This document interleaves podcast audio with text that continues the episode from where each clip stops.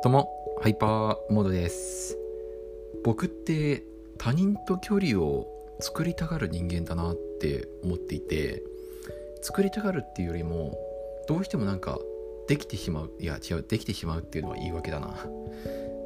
なんか自分から作ってしまうんですよね。作りがちになってしまうっていうか、他人となんか距離を取りたがるんですよ。うん。自分がなんか、なんだろうな、なんか自分としてはそっちの方が安全と無意識に思ってしまうんですよね。なんでだろう？なんでだ？なんかやっぱり心の奥底では他人が怖いって思ってるんですよ。相手が仲良くしようと思っているのはわかるんですよ。ああ、すごいいい人たちですね。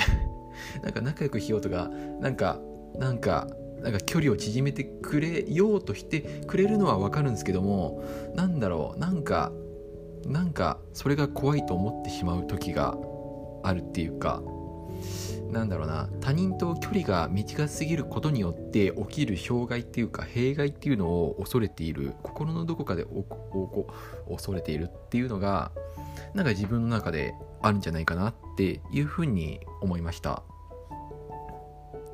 すごい告白したかも。うん。ね、どうやったら克服なんかでもありません？なんか他人と距離を作りたくなってしまうっていう。なんか距離を置いておくことによってなんかむしろ安心するっていうか安全な感じがするっていうかなんか思いません？なんかそんな時ないかな？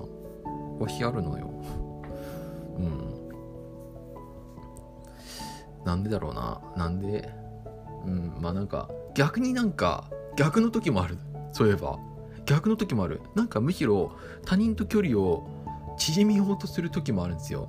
それはなんか自分の気持ち的に積極的になろうとしている時とかなんか意気揚々としているなんかテンションが高い時アドレナリンが出てる時とかかな？うん。逆になんか寂しい時とかいやあったんですよ。寂しい寂しくて他人と距離を無理やりでも縮めようとしていた時があったんですよ。